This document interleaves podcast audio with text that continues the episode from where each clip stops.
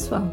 Com vocês, mais uma edição do Fala Cientista, podcast produzido pela Agência Escola de Comunicação Pública da UFPR.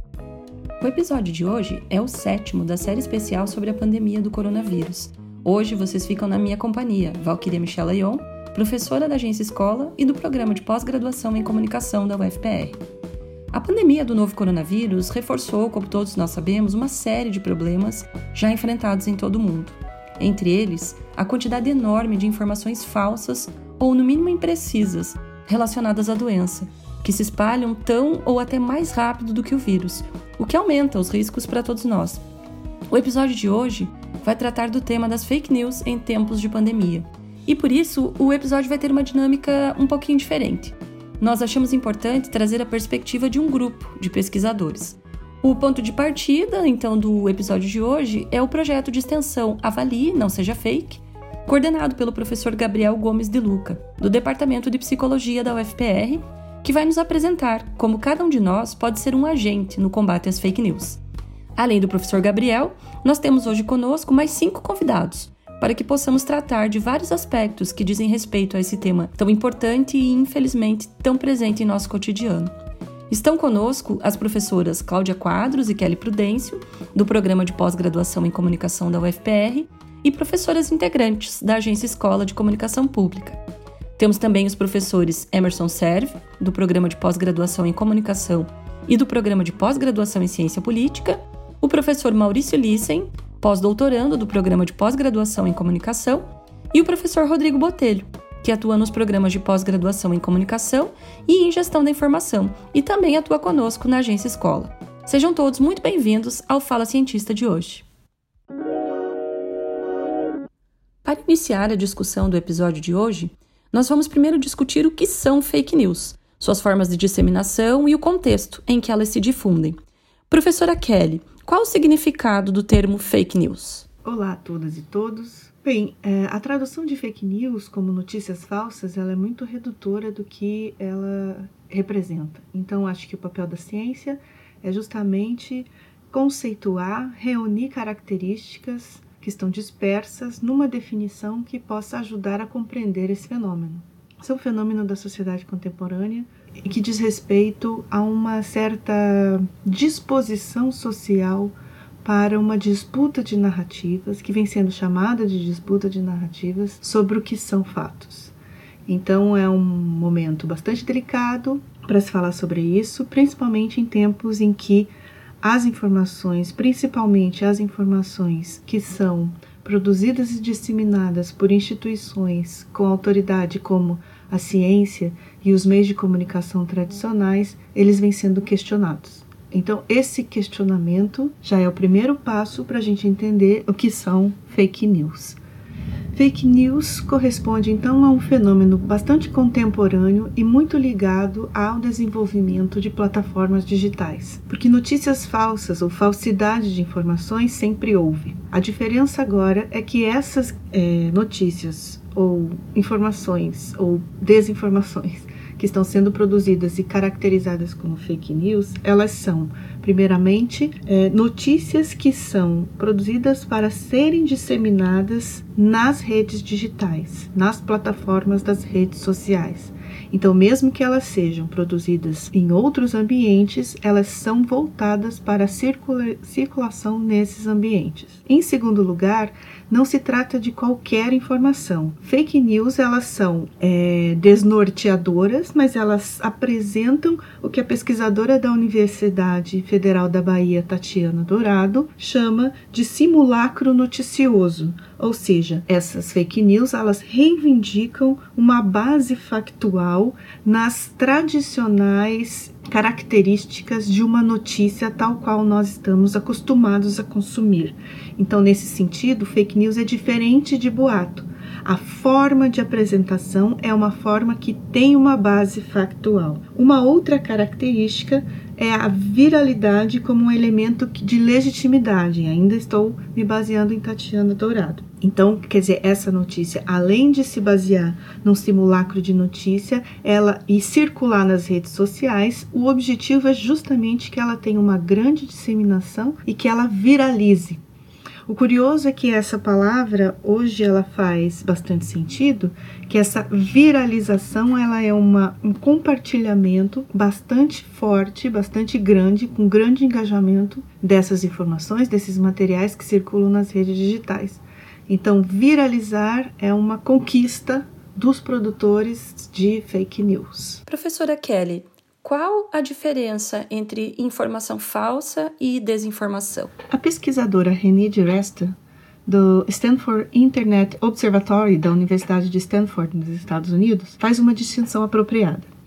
Ela diz: é, má informação sempre houve, e ela vai chamar esse fenômeno de misinformation, ou seja, sempre houve produção de informação ou errada, ou má informação, ou informação mal verificada. Isso não é a mesma coisa do que ela chama de desinformation, ou a desinformação que contém em si uma intenção de produzir falsidade, ou seja, aquela que tem como objetivo uma campanha em torno de alguma discussão, ou seja, uma campanha com determinados objetivos. E ela vai se basear, portanto, nos outros pesquisadores da Universidade de Oxford, Howard e Woolley, que vão dizer assim que trata-se, portanto, de um fenômeno de propaganda computacional, ou seja, aquela propaganda que se vale de todas as ferramentas das, das é, tecnologias digitais, principalmente a lógica algorítmica, para entregar é, materiais informativos de acordo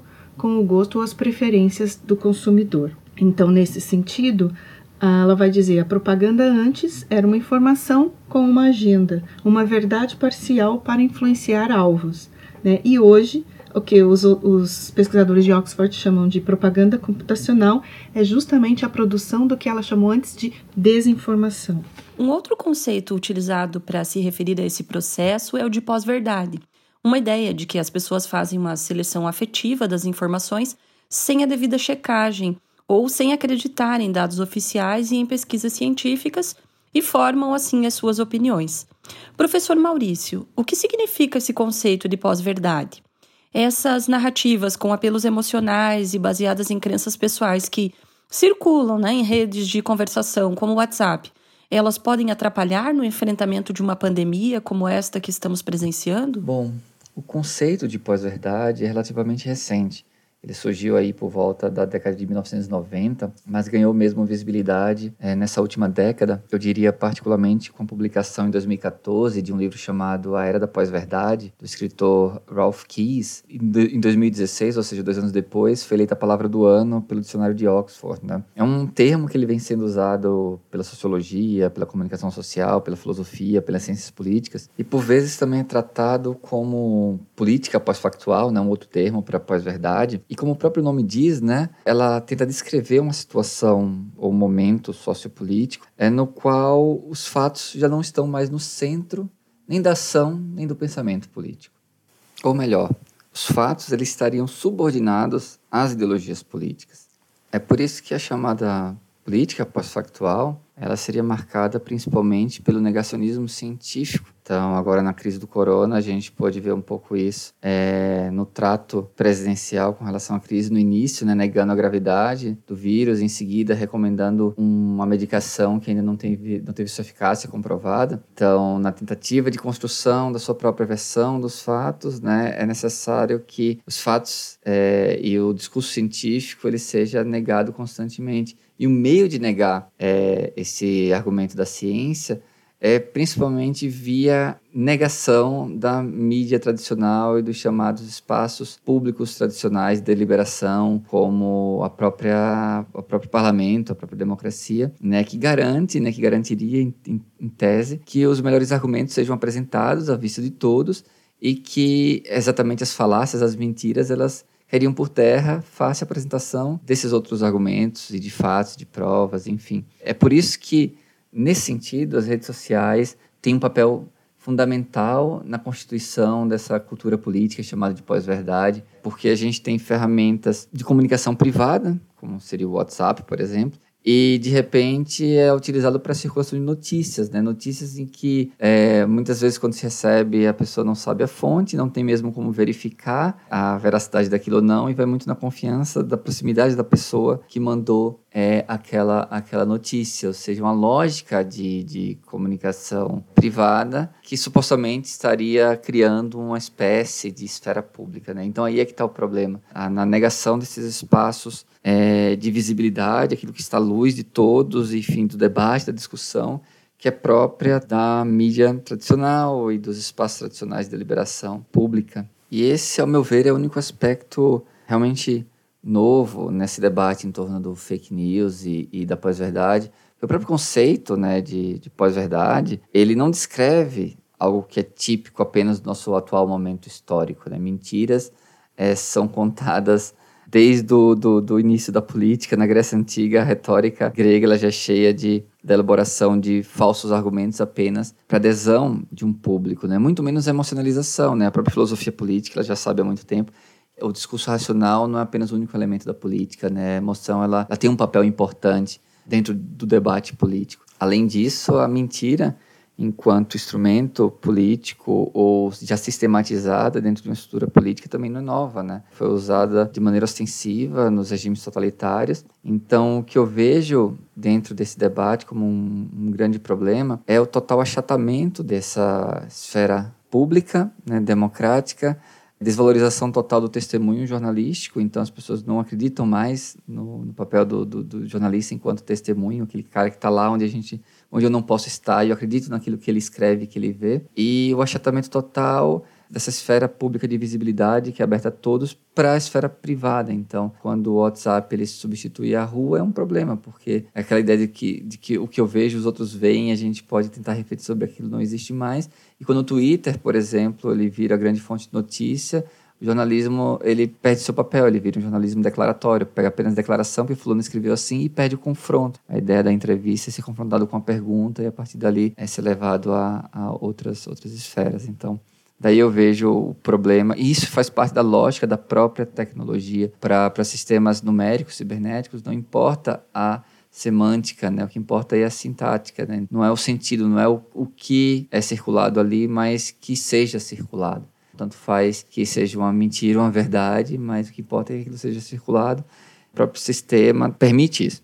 Então, como políticas de combate, além do, do, papel investigativo da imprensa, papel das universidades e dos cientistas trabalharem na parte de divulgação científica, é tentar trabalhar na alteração dessas próprias tecnologias, porque não adianta nada também é, se, se filtros não são criados é, por esses mecanismos, já que as, uma notícia é, ou uma mentira, né, na verdade, publicada, é, espalhada rapidamente, ela já tem um efeito imediato e, e quase que irreparável. Professora Kelly, de que forma as fake news elas se propagam? Quais são os principais mecanismos dessa disseminação? O procedimento de disseminação de fake news ele ocorre pela produção intencional de uma falsidade através de uma narrativa, de um modo digital bem direcionado e altamente veloz, em que a narrativa ela é lavada, ou seja, ela aparece primeiro num site alternativo ou numa postagem numa rede social. Entra desta forma no ecossistema informativo a partir de táticas coordenadas do jogo dos algoritmos. Alguns é, produtores então trabalham para assegurar que esse conteúdo vai de uma rede social a outra, cobrindo todo o ecossistema, chegando a uma ampla audiência através do que nós conhecemos como trending em qualquer uma dessas plataformas, até que seja por fim captada pela mídia mainstream. É, então ela cria né, esse aforismo né, que é assim, make it trend, make it true, para fazer alusão a essa ideia de que uma vez que viraliza, uma vez que todos compartilham e todos consomem, temos então uma verdade. O conteúdo das fake news tende, como perceberam tanto Diresta quanto a Tatiana Dourado, quanto os pesquisadores de Oxford, elas ressoam muito mais a partir de um conteúdo emocional, engaja muito mais. Os sentimentos mais acionados, segundo todos esses pesquisadores, são medo, raiva, ansiedade e ódio. E esses sentimentos são os orientadores do que os que trabalham com propaganda chamam de targeting. E essa, essa, esse direcionamento ele é justificado por produtores de informação a partir da ideia de que se há um excesso de informação, e há, são muitas fontes de informação, o algoritmo, ou essa lógica algorítmica, é uma tática para explorar, organizar a informação, quando na verdade, quando se trata de fake news, ela está sendo explorada para a desinformação e não para a informação, como era de se supor. O algoritmo ele funciona como uma curadoria de informações. São três processos que podem acontecer. O processo de busca, né, o search, que vai nos apresentar quando a gente faz uma busca, apresentar aqueles os mais que já tem algum engajamento, que já tem alguma visibilidade. É um modo de emplacar uma agenda. A Diresta dá um exemplo por uma informação, por exemplo, sobre vitamina K, que é uma vitamina que os, alguns médicos dão para recém-nascidos quando tem alguma deficiência nessa vitamina. Uma busca disso vai trazer, vai buscar uma série de informações, links para movimentos anti-vacina, porque é o que há de mais quantidade na internet ou é promovido. Um outro processo seria o trending, né? Ou seja, uh, o que os outros estão falando. Isso gera um sentimento de curiosidade, a busca por hashtags, e isso faz com que aquilo que já está agendado passe a se agendar cada vez mais, intensificando aquele processo de viralização. E o último é o processo de recomendação, que a gente acostuma a ver quando nós falamos ou pesquisamos alguma coisa e logo em seguida aparecem anúncios sobre aquela informação ou produto relacionado àquela informação. No contexto da pandemia do novo coronavírus, esse problema das fake news é tão significativo que a própria Organização Mundial da Saúde chamou atenção para esse outro tipo de surto, com risco potencial à saúde pública batizado pela OMS de infodemia. Essa infodemia, então, de que nos fala a OMS, nada mais é do que o espalhamento das fake news, ou seja, notícias falsas ou imprecisas relacionadas à Covid-19. Alexandra Kuzmanovic disse que informações imprecisas sobre a Covid-19, a doença respiratória causada pelo coronavírus, estão se espalhando mais rapidamente do que o próprio vírus. Alexandra é gerente de mídias sociais da OMS e fez essa afirmação em entrevista concedida à rede de televisão CNN no início do mês de março. Nesse contexto, então, universidades e demais instituições de pesquisa e de atenção à saúde têm desenvolvido diversas ações no mundo todo para combater a difusão de informações falsas. Professora Cláudia Quadros, diante desse contexto é, enfatizado inclusive pela própria Organização Mundial da Saúde, qual é o compromisso das instituições de pesquisas e universidades no combate às fake news, especialmente num momento como esse que estamos atravessando? O movimento das instituições de pesquisa para evitar as fake news já existe há bastante tempo. Vou citar uma experiência que é referência nesse combate às notícias falsas que aparentam ser verdadeiras. Na Universidade de Harvard, a pesquisadora Claire Wardle desenvolve um projeto para combater a desinformação. Esse projeto ganha cada vez mais apoio de instituições de várias partes do mundo. E esse combate precisa ser intenso para não prejudicar as pessoas. Agora, na pandemia, uma informação errada pode comprometer a saúde de muita gente. É importante também ter consciência que o principal objetivo das fake news é destruir reputações. Há muitas notícias falsas sobre as universidades públicas nas redes sociais, por exemplo. Para vencer essa grande quantidade de notícias falsas é necessário muito empenho. Muitas notícias falsas são disparadas por robôs, que direcionam o conteúdo para determinados perfis de usuários, e esses usuários são pessoas reais que se identificam com o conteúdo e por isso mesmo compartilham a notícia falsa. Por isso é preciso refletir sobre essa propagação de notícias falsas. E as instituições de pesquisas e as universidades têm ajudado a sociedade a olhar para esse fenômeno de notícias falsas, procurando identificá-las em diferentes áreas, na política, na comunicação ou na psicologia. Com apoio da comunicação, sobretudo do campo do jornalismo, a informação pode ser analisada e checada. Outras áreas, como as da psicologia, também são dispostas a combater as fake news. Veja que interessante é esse o trabalho do professor Gabriel. O professor Gabriel Gomes de Luca, ele coordena o projeto Avalie, Não Seja Fake, desenvolvido no Departamento de Psicologia da UFPR. Professor Gabriel, Como surgiu a ideia do projeto e como as ações estão sendo realizadas? Olá, professora Valquíria, muito obrigado pelo convite, também pela confiança. Parabéns por este projeto, Fala Cientista.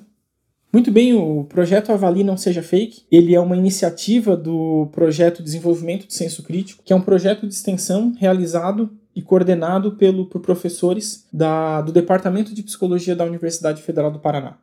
A origem desse projeto de extensão remonta a mais de uma década, quando eu, ainda estudante de graduação, tive curiosidade para entender melhor o que, que consistia, que comportamentos consistiam aquilo que podia ser chamado de senso crítico. Esse foi meu tema de mestrado, no doutorado, o que eu desenvolvi foi um curso, o apliquei e avaliei a eficácia e eficiência de um curso para capacitar pessoas a avaliar informações de forma geral. Mais recentemente, já em 2018, esse mesmo curso passou a ser ofertado para estudantes de graduação em psicologia.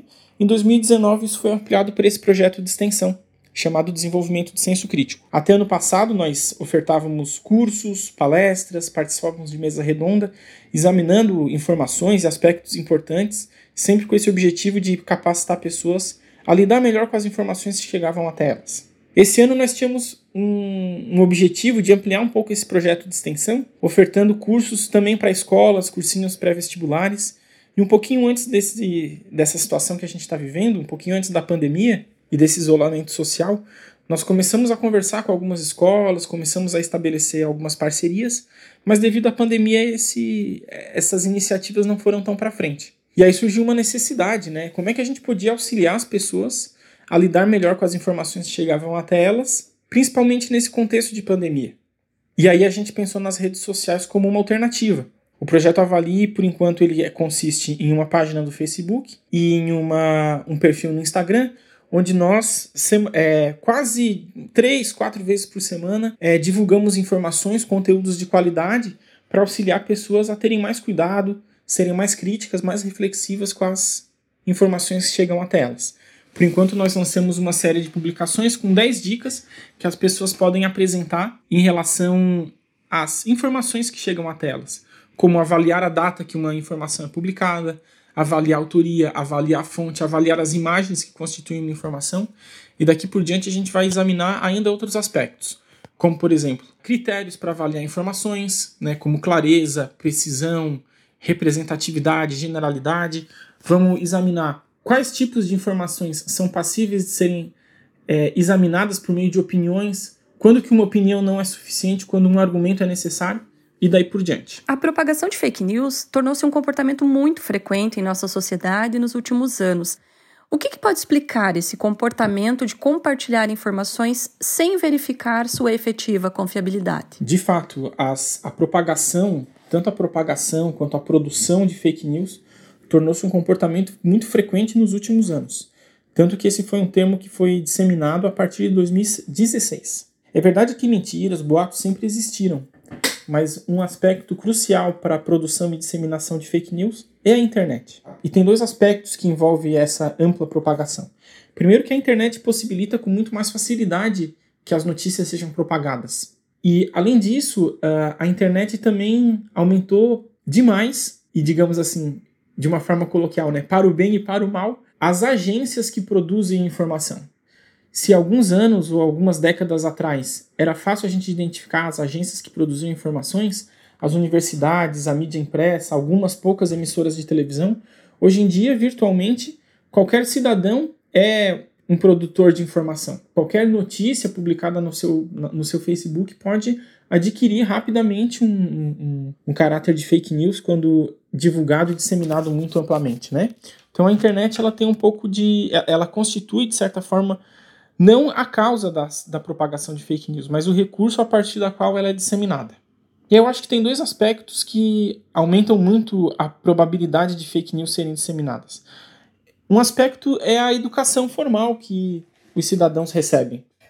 É, a educação, de certa forma, não, não capacita as pessoas a avaliarem informações. É, em geral, o sistema educacional ele é constituído de tal forma que as pessoas elas aprendem a selecionar informações, aprendem a repetir informações, reter informações, reproduzi-las e daí por diante. Mas nem sempre o sistema educacional capacita as pessoas a avaliar informações com a sofisticação necessária.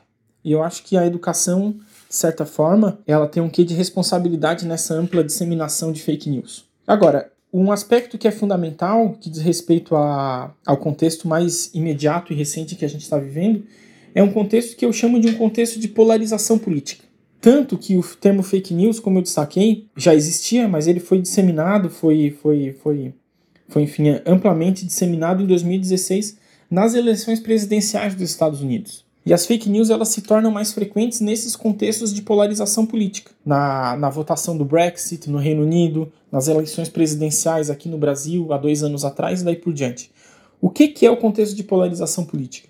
É o contexto em que grupos políticos deixam de se respeitar. E aí, de certa forma, eles abrem mão de narrativas que não têm a, o objetivo principal de informar e esclarecer e aí a produção e disseminação de fake news se torna uma coisa muito frequente. Em geral, fake news não são feitas para informar e esclarecer, pelo contrário, são para enaltecer grupos e pessoas ou principalmente para difamar e para prejudicar a imagem de grupos ou pessoas. Reverter essa prática implica numa mudança de comportamento, o que constitui o objetivo principal do projeto Avalie Não Seja Fake.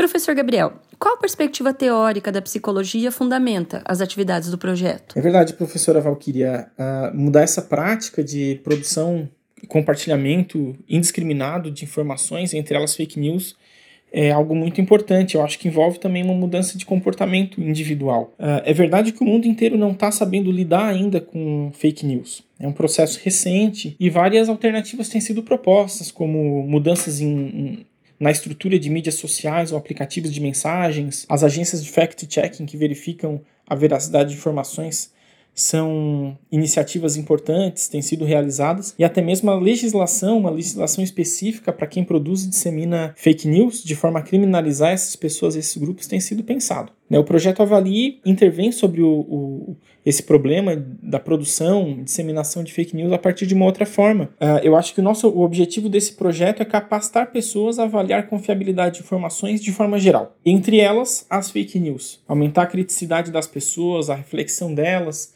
e a probabilidade de que elas distingam quando que uma notícia é confiável, de quando ela não é, de quando é uma fake news, é o nosso objetivo. Ela é baseada numa perspectiva teórica da psicologia chamada análise do comportamento. A análise do comportamento, ela tem o comportamento das pessoas como objeto da psicologia, e para explicar o comportamento, ela não recorre a causas internas. Por exemplo, é, é muito comum que a gente diga que uma pessoa conseguiu identificar um erro de, de numa informação porque ela é inteligente, ela é inteligente, como se a inteligência fosse algo interno a ela, como se essa pessoa fosse crítica ou tivesse o senso crítico. A análise do comportamento tende a pensar um pouquinho diferente. Por entender comportamento, como seu objeto de estudo e, e, por não recorrer a causas internas, como personalidade ou entidades como criticidade, inteligência para explicar o comportamento das pessoas, essa teoria parte do pressuposto de que comportamentos complexos podem ser ensinados para quaisquer pessoas, desde que haja, de certa forma, um interesse dessa pessoa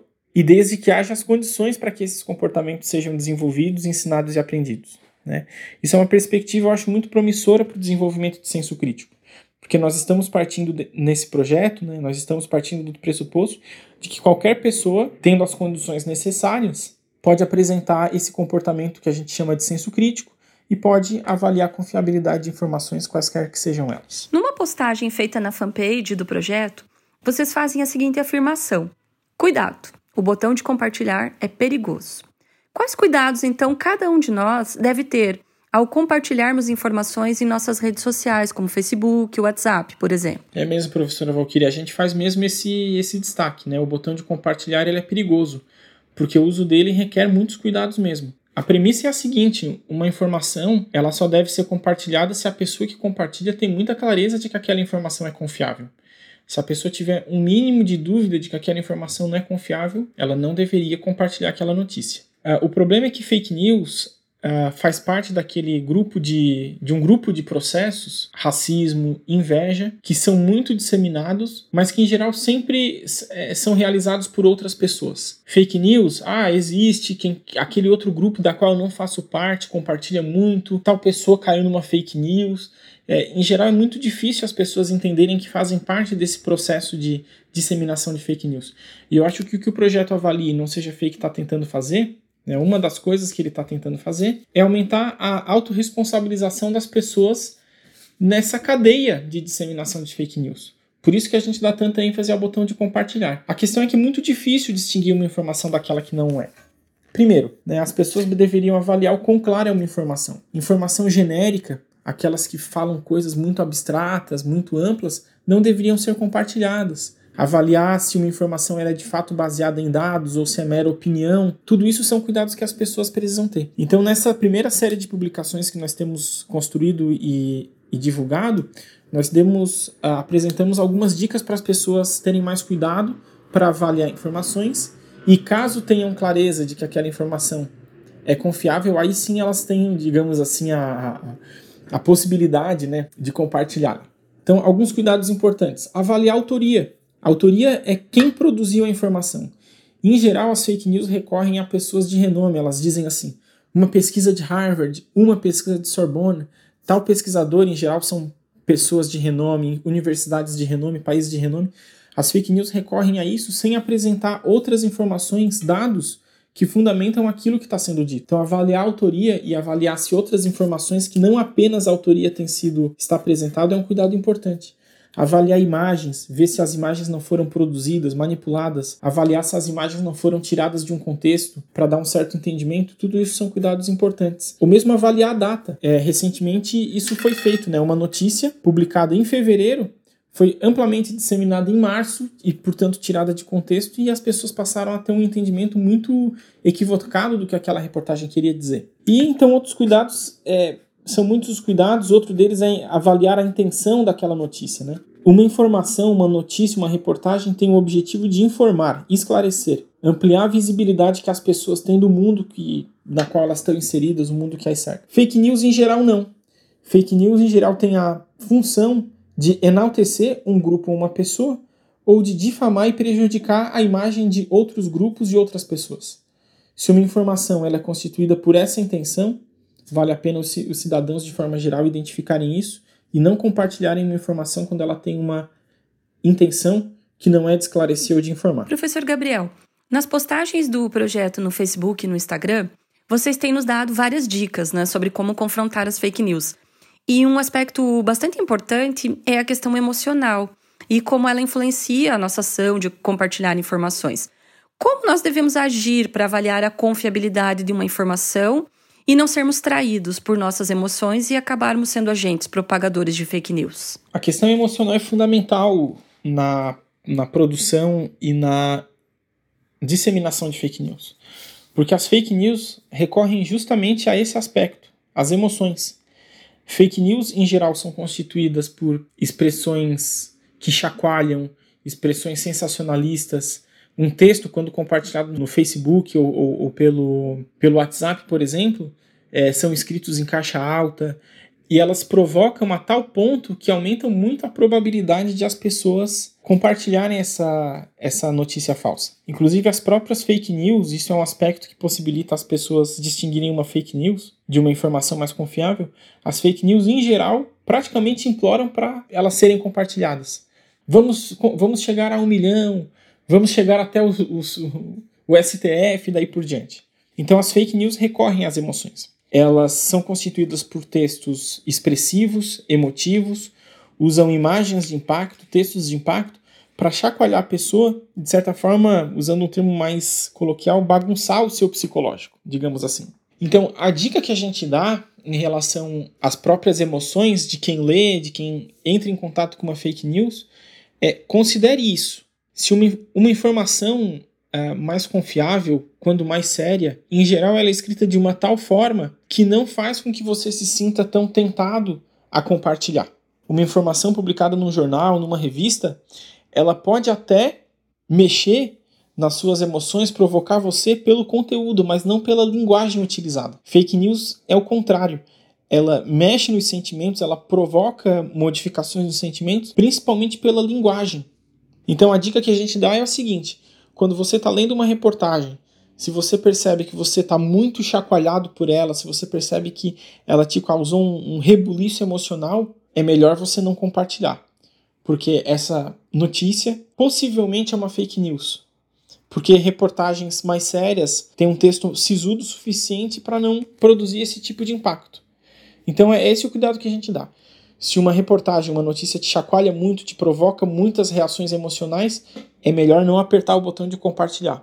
Só compartilhar depois que refletir sobre a confiabilidade daquela informação. Um dos aspectos mais afetados durante uma pandemia, como a que estamos vivenciando, é a nossa saúde mental, aspecto que acaba sendo bastante intensificado pelo isolamento social e também pela grande quantidade de informações a que temos acesso.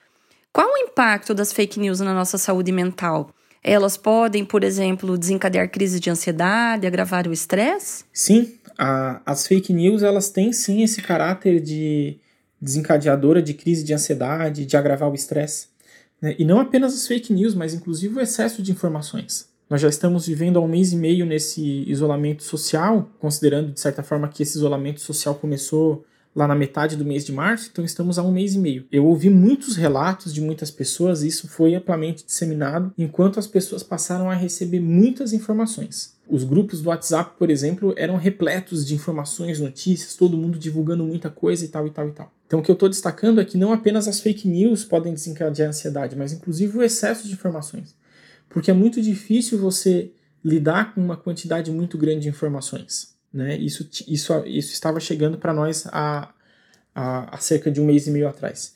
Isso diminuiu um pouco, essa quantidade de informações circulando diminuiu um pouco, tá? E hoje o que a gente tem é uma propagação muito alta de fake news mas ela de fato é desencadeadora de crises de ansiedade, né? O isolamento social, ele produz ansiedade porque ele modifica a nossa rotina, porque ele faz nós perdemos diversas satisfações que nós tínhamos em, em várias esferas da nossa vida, né? É, fez a gente perder o, o contato humano, que é tão importante para nossa saúde mental. E as fake news, elas, nos, elas produzem ansiedade pelo seguinte, o próprio contexto de pandemia, ele é ansiogênico por diversas razões, né?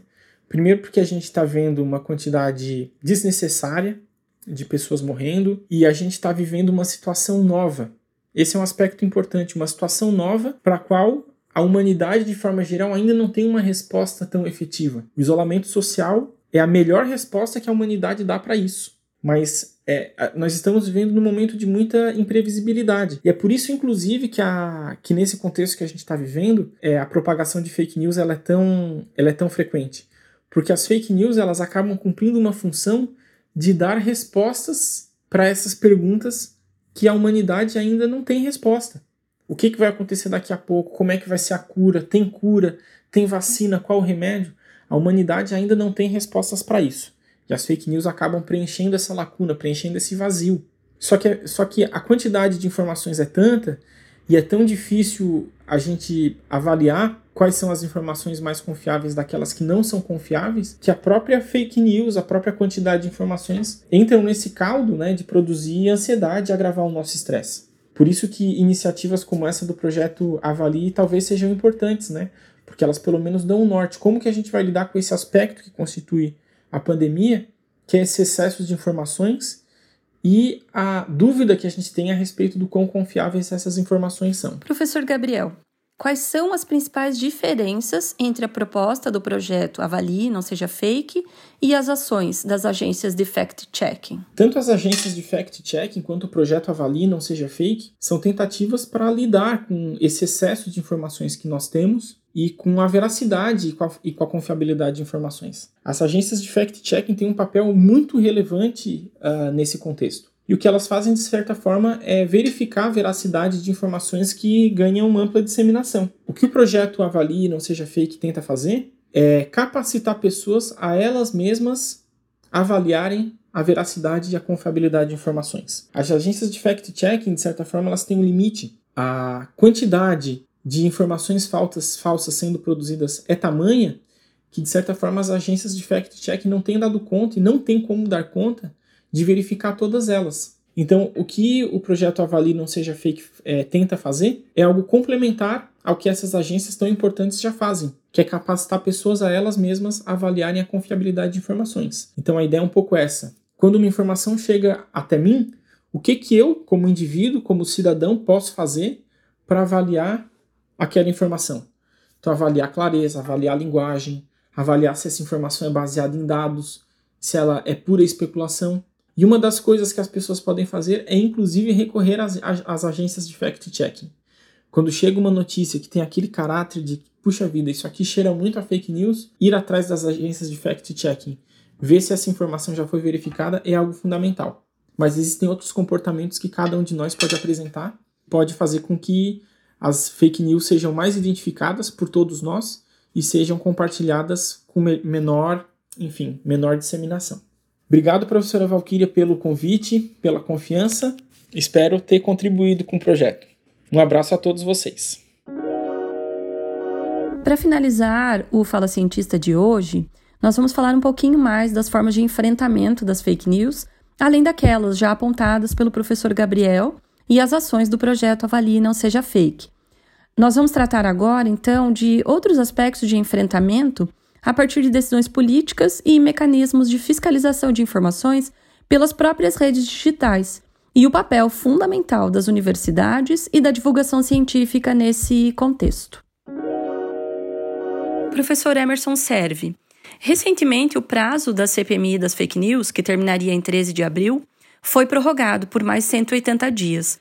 No entanto, ainda não tem data né, de retorno. Com mais tempo de sessões presenciais do colegiado, o que isso representa para a atual conjuntura?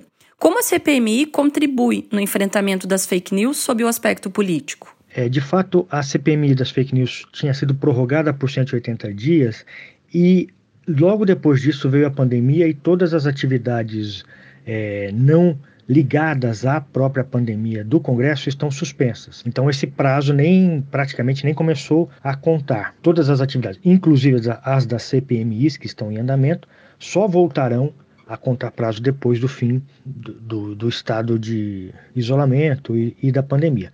Nesse pe período em que a CPMI funcionou, ela ouviu mais de 30 depoimentos e coletou informações e dados de diferentes fontes, principalmente dos, das plataformas é, de redes sociais, e já tem vários encaminhamentos de abertura de inquérito em relação ao tema ainda que a própria relatora e o presidente da CPMI digam que ela não chegou a bom termo ainda, ela tem muito a, a investigar e vai dar continuidade investigando e ouvindo mais representantes das, das plataformas propriamente dito. Eu não diria que a CPMI tem grande função no enfrentamento das fake news, é, no que diz respeito ao futuro. Na verdade, o papel da CPMI tá, tem sido apresentar o que aconteceu no passado em relação à difusão de conteúdos falsos, é, em especial conteúdos falsos relacionados à política. Não creio que nós tenhamos grandes transformações no uso é, das redes sociais em relação às fake news em função do resultado ou do andamento da, da, de uma CPMI. A CPMI só busca, olhando para o passado, responsabilizar aqueles que deixaram impressões digitais em possíveis crimes cometidos. Mas ela não tem condições de enfrentar a disponibilidade de pessoas e a de pessoas é, comuns em replicar conteúdos e principalmente a disponibilidade de empresas, de financiadores, e aí não são apenas empresas, está ficando cada vez mais claro no caso da, da CPMI que de 2018 para cá, e antes de 2018 também, houve grande influência de é, financiadores não empresariais, financiadores ONGs e movimentos, ONGs que financiam movimentos que, por sua vez, estão muito próximos da difusão de conteúdos falsos é, nos últimos anos no Brasil. E isso me parece ser um dos pontos mais importantes das revelações feitas pela CPMI até aqui, que é a forma de financiamento dessas redes. Porque por ser tão ampla, a, a, a, os por ser tão ampla a rede, os conteúdos isolados não têm impacto nenhum. Eles só têm impacto quando são agregados em difusores de massa. Esses difusores são podem ser os bots, podem ser conteúdos é, favorecidos pelos algoritmos, enfim, tem diferentes maneiras de fazer isso, mas todos eles dependem de financiamento, financiamento pesado. Né? E essa talvez seja a grande contribuição, entender a rede de financiadores dos, dos, dos grandes difusores desses conteúdos, né? Mas para isso ainda vamos ter que esperar o final das investigações. Para combater as fake news relacionadas à pandemia do novo coronavírus, vários países têm aprovado regras para tentar conter a disseminação de informações falsas. Esse aspecto, professor Emerson, deve ser visto com preocupação?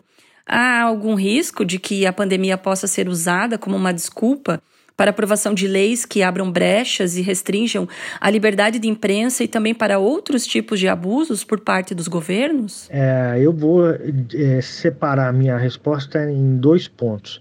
Primeiro, medidas sobre ah, governamentais, de, medidas de Estado para conter é, fake news me parece que elas são sempre atrasadas e pouco é, efetivas. As medidas precisam ser tomadas para que elas sejam ágeis e tenham resultados práticos de fato, precisam ser tomadas pelas plataformas, pelos responsáveis das plataformas. E a gente não pode esquecer que essas plataformas são espaços comerciais, são espaços feitos para vender ideias, relacionamentos e, portanto, quanto mais tempo as pessoas ficarem nessas plataformas, melhor para elas. Creio que as plataformas só tomarão medidas quando começar a doer no bolso delas, quando as pessoas pararem de utilizar elas para determinados fins. E nós não estamos vendo isso, nós estamos vendo cada vez mais uma, uma intensificação do uso dessas plataformas. É, ainda que é, algumas delas já estejam tomando medidas para conter a difusão de conteúdos falsos, como é o caso do Twitter, por exemplo, nos Estados Unidos, depois da campanha de 2016, né? Em outros países do mundo também, ou o WhatsApp é, é, é, limitando o número de vezes em que determinado conteúdo pode ser transmitido por uma conta individual. Ou seja, são medidas das próprias plataformas, né, e não medidas é, do, dos países, estados. O Estado ele vai no máximo é, mudar alguma legislação para facilitar é, a identificação de crimes e a punição de possíveis responsáveis, mas isso vai ser muito depois dos efeitos que essa difusão tem.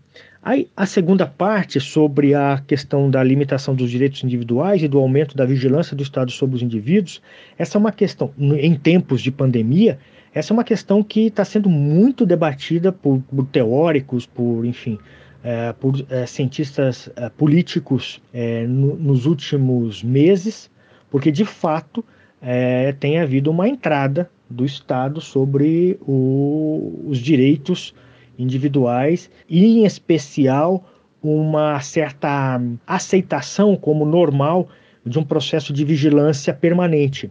Isso precisa ser olhado com muito cuidado, porque se após a pandemia essas medidas começarem a se naturalizar, nós teremos uma grande mudança na relação entre Estado e indivíduo depois da pandemia em relação ao que existia antes. E a mudança seria de, ser, será de maior fortalecimento dos mecanismos estatais de controle e vigilância do indivíduo. Isso, para as sociedades democráticas e sociedades liberais, é muito ruim, então, isso tem chamado a atenção e tem levantado muitas críticas já é, de diferentes é, pesquisadores e teóricos de diferentes lugares do mundo, inclusive. Né? Mas é algo que a gente precisa ficar atento para, que, para o que venha depois. Né? O ideal é que não fossem necessários os mecanismos de vigilância individual em tempos de pandemia.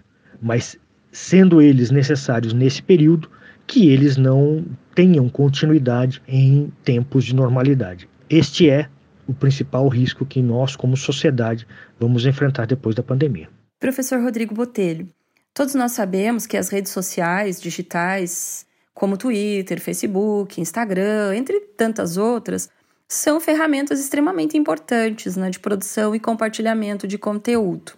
Mas no contexto da pandemia da Covid-19, a gente pode afirmar também que elas contribuem para a disseminação de fake news? Eu imagino que há quatro aspectos que nós precisamos entender sobre a questão da, das fake news nas redes sociais digitais e, no caso, como exemplo Twitter, o Facebook, o Instagram. Né? A primeira é entender essas redes sociais digitais como um reflexo da própria sociedade. Então, o que, que acontece ne nesse ambiente é algo potencializado daquilo que já acontece na sociedade. A segunda questão é que toda essa comunicação, todo esse conteúdo que está circulando nas redes sociais digitais é um conteúdo sem uma mediação de organizações que nós tradicionalmente conhecemos na, no manuseio ou no trato do conteúdo, como é o jornalismo, como é a educação, como é a história, que são instituições tradicionalmente é, conhecidas. A circulação do conteúdo sem essa mediação virou um, um, entre aspas, terra de ninguém, porque as empresas e os governos nesse terreno da comunicação via redes sociais digitais, abriram mão. Então, não existem regras, não existem regras claras sobre como que esse conteúdo circula, quem faz a mediação desse conteúdo, se tem mediação ou se não tem mediação do conteúdo, quem pode circular, eh, quem pode postar conteúdo, o que, que acontece. E, de alguma forma, é, os governos ainda não têm instituído no mundo todo regras muito claras sobre esse ambiente da internet e sobre a regulação desse ambiente e sobre a regulação dos conteúdos nesses ambientes. Então, isso acaba gerando, por um lado, é, esse, esse, sentimento de tudo pode, é, e por outro também é uma, um grande sentimento de, de insegurança e de incerteza. Né? Então, imagino que aí há um espaço para que os governos comecem a olhar com mais atenção, pensando inclusive é, em questões da transparência da atividade dessas empresas. Nós não podemos esquecer que por trás das redes sociais digitais existem empresas, empresas no sentido capitalista, e elas, ao tra é, trabalhar os conteúdos que nós postamos ou os conteúdos que nós inserimos nessas redes sociais, elas estão fazendo disso um modelo de negócio. E aí existe a necessidade de nós compreendermos onde é que nós estamos nos inserindo.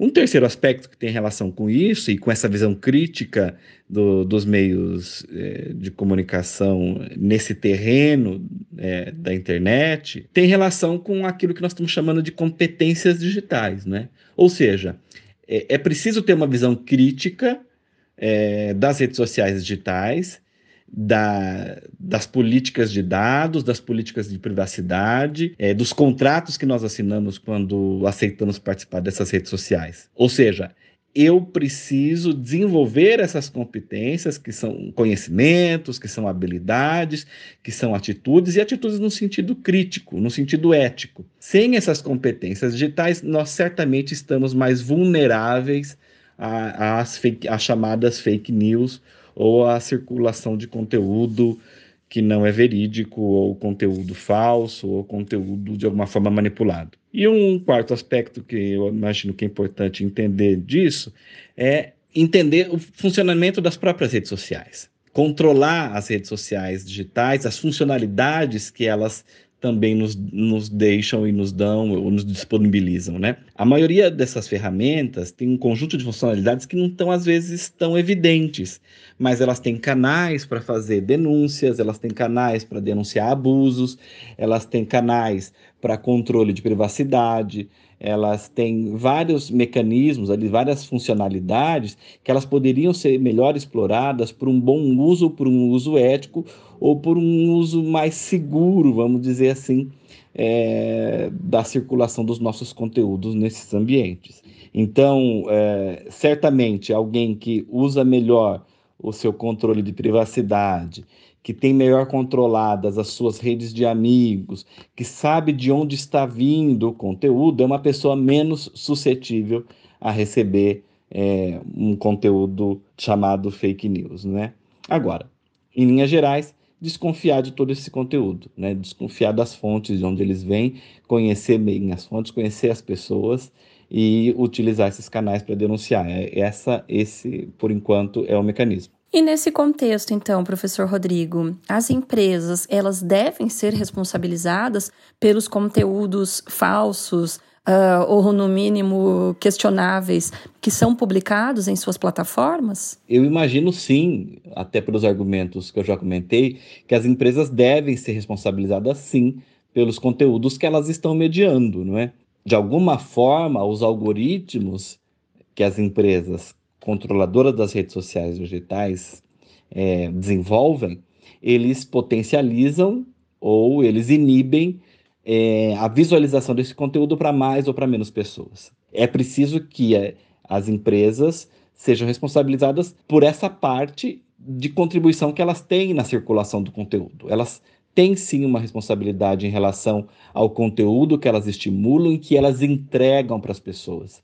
Elas fazem esse controle para a publicidade e elas são bastante conscientes de, desses controles em relação à publicidade. Portanto, as empresas de redes sociais digitais, elas também deveriam ser responsabilizadas pelos demais conteúdos que elas, de alguma forma, é, têm consciência, têm controle e só não querem assumir essa, essa responsabilidade. Quais são os mecanismos já existentes ou que podem ser criados dentro dessas redes sociais digitais para o enfrentamento das fake news e dos boots mal intencionados. Uma estratégia que vem sendo utilizada pelas empresas já para identificar é, alguns tipos de conteúdo no terreno da publicidade, mas também algum terreno, alguns terrenos de temas que interessam para essas empresas, são é, é a inteligência artificial e é algum tipo de controle de mineração de texto, de mineração de dados, que é alguma forma de,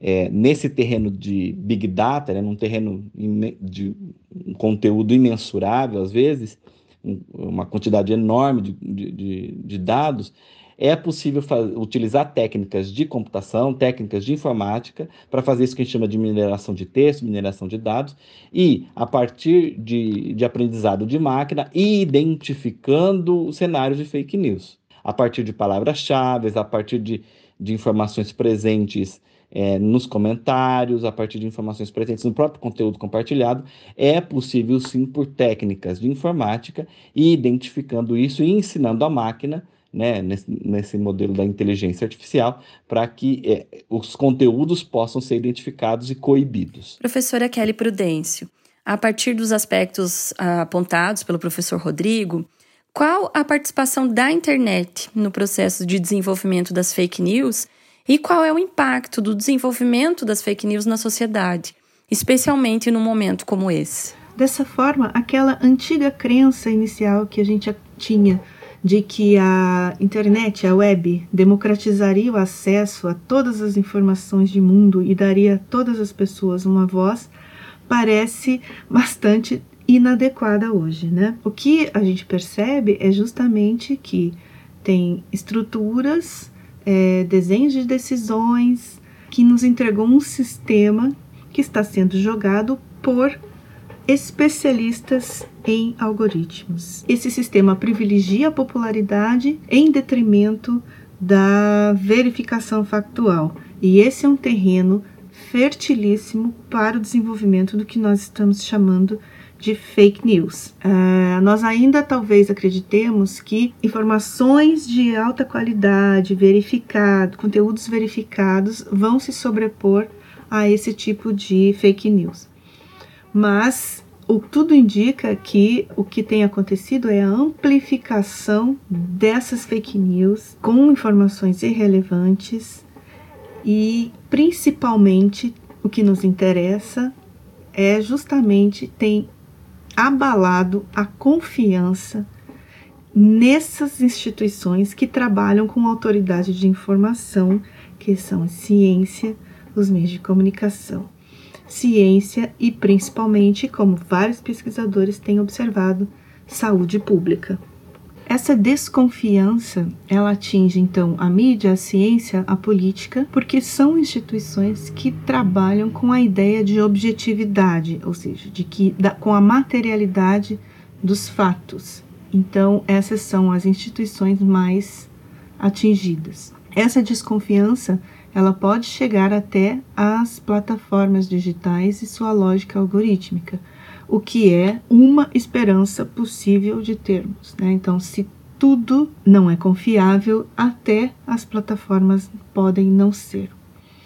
E uma, uh, para finalizar, gostaria de deixar apenas uma reflexão que assim, se a democracia se baseia em cidadãos informados, numa cidadania informada, a difusão de, a partir desse processo de propaganda computacional é um problema fundamental. E um outro aspecto que eu gostaria de destacar também é que as fake news elas têm se caracterizado como um fenômeno de uma direita conservadora. Então nós não podemos é, colocar apenas na conta da lógica algorítmica esses processos todos. A direita conservadora é avessa ao pluralismo, ela é avessa ao debate, ela é avessa à discordância e nesse sentido é que as fake news proliferam. E combater fake news é justamente implica numa defesa dessas instituições que estão sendo mais diretamente atacadas. Professora Cláudia Quadros, para finalizarmos então Fala Cientista de hoje. De que modo os projetos e campanhas, como Pergunte aos Cientistas da Agência Escola e outras atividades como essas desenvolvidas pela UFPR, contribuem para a divulgação científica e no combate às fake news, qual a importância dessas ações? O Pergunte aos Cientistas, desde sua estreia, vem esclarecendo as dúvidas das pessoas sobre o coronavírus com o respaldo da ciência. Desse modo, consegue mostrar para a população como a universidade pode ajudar uma pessoa, uma comunidade ou toda a sociedade. Esse é um dos princípios é, da divulgação científica: levar informação sobre os resultados das pesquisas para toda a população de uma forma clara e objetiva. No caso da agência escola, usamos a comunicação pública para divulgar a ciência e a cultura. O que isso significa? Que as pessoas também podem e devem participar desse processo de comunicação. Precisamos ouvir mais as pessoas, esclarecendo dúvidas e também aprendendo com elas. Agora, na pandemia, o programa Fala Cientista, por exemplo, está com uma série especial sobre o coronavírus. O tema de hoje é fake news. O que a equipe do Fala Cientista, produzido pela agência Escola, pretende é mostrar para a população a necessidade de refletir sobre toda a informação recebida. E como é possível fazer isso? Mostrando como funcionam as fake news e o que vem sendo feito para combater cada uma delas. Pesquisadores da comunicação procuram classificar os conteúdos em três categorias: a informação incorreta, a desinformação e a má informação. A informação incorreta está relacionada às informações falsas compartilhadas sem qualquer intenção de dano. Houve um erro ao verificar a informação, por exemplo. A desinformação é quando as informações falsas são conscientemente compartilhadas para causar danos. E a má informação é quando informações genuínas são compartilhadas para causar danos quando não deveriam sair do privado. Nós agradecemos muito a participação dos nossos convidados e convidadas neste sétimo episódio da série especial sobre coronavírus do Fala Cientista. Esperamos vocês no próximo episódio e sempre com aquela nossa máxima: se possível, fique em casa. Abraço, até o próximo episódio. Além deste podcast, a Agência Escola da UFPR está produzindo vários outros conteúdos sobre o coronavírus. Acompanhe nas nossas mídias sociais e no canal do YouTube da UFPR TV. Caso você tenha alguma dúvida sobre a doença ou sugestão de tema, entre em contato conosco pelo nosso Facebook ou Instagram. E não se esqueça, não saia de casa. O isolamento social é a principal forma de prevenção. Além disso, lave bem as mãos com água e sabão ou passe álcool em gel. Cubra o nariz e a boca com o braço ao espirrar ou tossir e evite aglomerações. Mantenha sempre os ambientes bem ventilados e não compartilhe objetos pessoais.